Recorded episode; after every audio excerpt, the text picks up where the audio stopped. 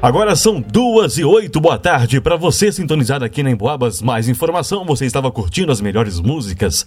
Agora é hora da gente ficar bem informado com as principais notícias que trazem para a gente os nossos jornalistas Leonardo Duque, Luana Carvalho e Vanusa Rezende. Vanusa, boa tarde e é com você. Fala, Eduardo. Boa tarde para você também. Uma excelente tarde de sexta-feira. Finalmente, né, gente? Sexta-feira, semana passada aqui. Semana passou bem rápido. Foi uma semana muito quente aqui em São João Del Rei, né? Quente lá fora e quente aqui também, com muitas informações, muitas notícias para os nossos amigos ouvintes aqui nas ondas da 92,7. Mais um Jornalismo em Destaque está no ar, o último da semana, com Leonardo Duque começando o cenário nacional falando sobre a Caixa, que começa o pagamento do Bolsa Família no dia 20 de março. Fala, Leonardo, boa tarde para você. Agora voltando a se chamar aí Bolsa Família, né? Agora sim, oficialmente, Vanusa, boa tarde para você, para todo mundo que nos acompanha. Olha, a Caixa Econômica Federal informou nesta sexta-feira que vai começar o pagamento do novo Bolsa Família a partir do dia 20 deste mês. O programa que substitui o Auxílio Brasil foi lançado nesta quinta-feira pelo presidente Lula e atende famílias com renda per capita classificada como situação de pobreza ou de extrema pobreza. O programa já vai começar este mês com pagamento de 600 reais, como dissemos ontem aqui mesmo no Jornalismo em Destaque, por família, e mais 150 reais por criança de até 6 anos de idade. A partir de junho, passa a pagar um adicional de 50 reais por integrante entre 7 e 18 anos incompletos e mulheres gestantes cadastradas na família. Os pagamentos começam em 20 de março para beneficiários com NIS com final 1 e serão feitos de forma gradativa até 31 de março. As famílias elegíveis vão migrar, migrar automaticamente do Auxílio Brasil para o Bolsa Família. Não precisa fazer nenhum novo cadastro. Os cartões e senhas utilizados para saque do Auxílio Brasil vão continuar válidos e poderão ser utilizados para o recebimento do Bolsa Família. Já as famílias que recebem o benefício pelo aplicativo Caixa Tem, em conta poupança social digital, vão receber o Bolsa Família na mesma modalidade de pagamento e poderão movimentar os recursos pelo aplicativo. Então, Vanusa é o mesmo muito importante porque no próximo dia 20 começa o pagamento do novo Bolsa Família. O governo atual atualizou algumas regras, inclusive nós as apresentamos ontem aqui no Jornalismo em Destaque. Então é interessante ficar de olho nessa transição porque tem novidade para todo mundo. Tá certo, Leonardo. Obrigada, viu, pelas suas informações aqui no nosso Jornalismo em Destaque. Duas horas mais 11 minutos, a gente segue por aqui com o nosso programa. Agora é a vez da Luana falar sobre o destaque do estadual. Os estoques de sangue estão em baixa no estado e o Minas faz apelo por doação. Oi, Luana, boa tarde para você. É destaque estadual, mas no nível municipal também, né? A gente tem conversado aí com o Hemominas da cidade e sabe que a situação está complicada. Infelizmente, né? O estoque de sangue da Fundação Hemominas continua reduzido mesmo após a campanha O Abre Alas, que, que a vida vai passar, lançada no início de fevereiro para incentivar os foliões e turistas a doarem sangue durante o período de carnaval. Atualmente, os tipos negativos estão em queda de 40%, enquanto os positivos estão em média 20% abaixo do ideal. Durante o carnaval, as doações foram reduzidas a quase metade na comparação com a semana anterior à folia. Segundo a nota, foi observada uma queda de 41% nos comparecimentos no período do dia 17 a 23 de fevereiro.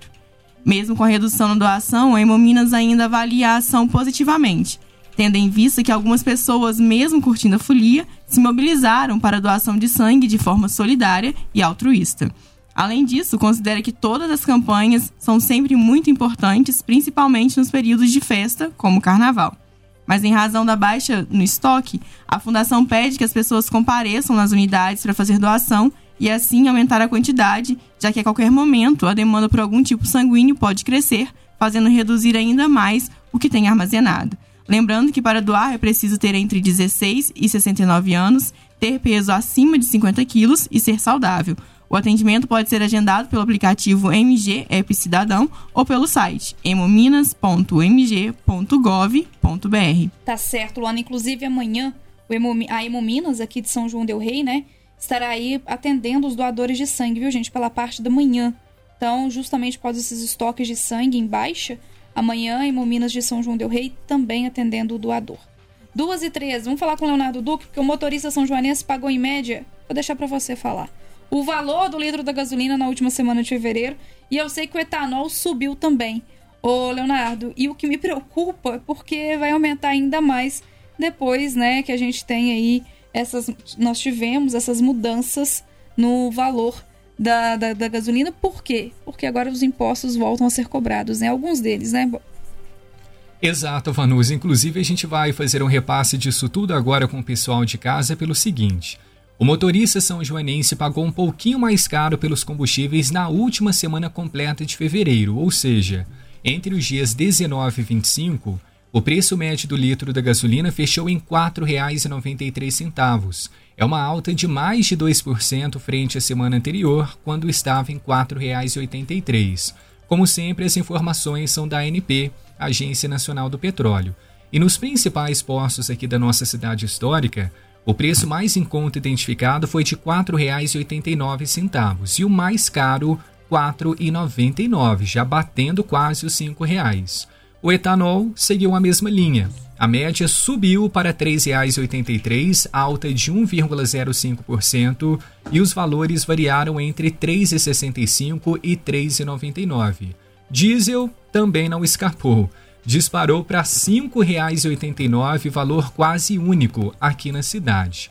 Mas os aumentos não pararam por aí. Agora, Vanusa, a gente vai entrar numa polêmica, porque no último dia do mês de fevereiro, a situação ficou complicada aqui em São João del Rei.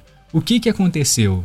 Bem, depois que o governo federal anunciou a volta da cobrança de impostos dos combustíveis a partir do dia 1 de março, vários postos da cidade jogaram o preço da gasolina lá nas alturas.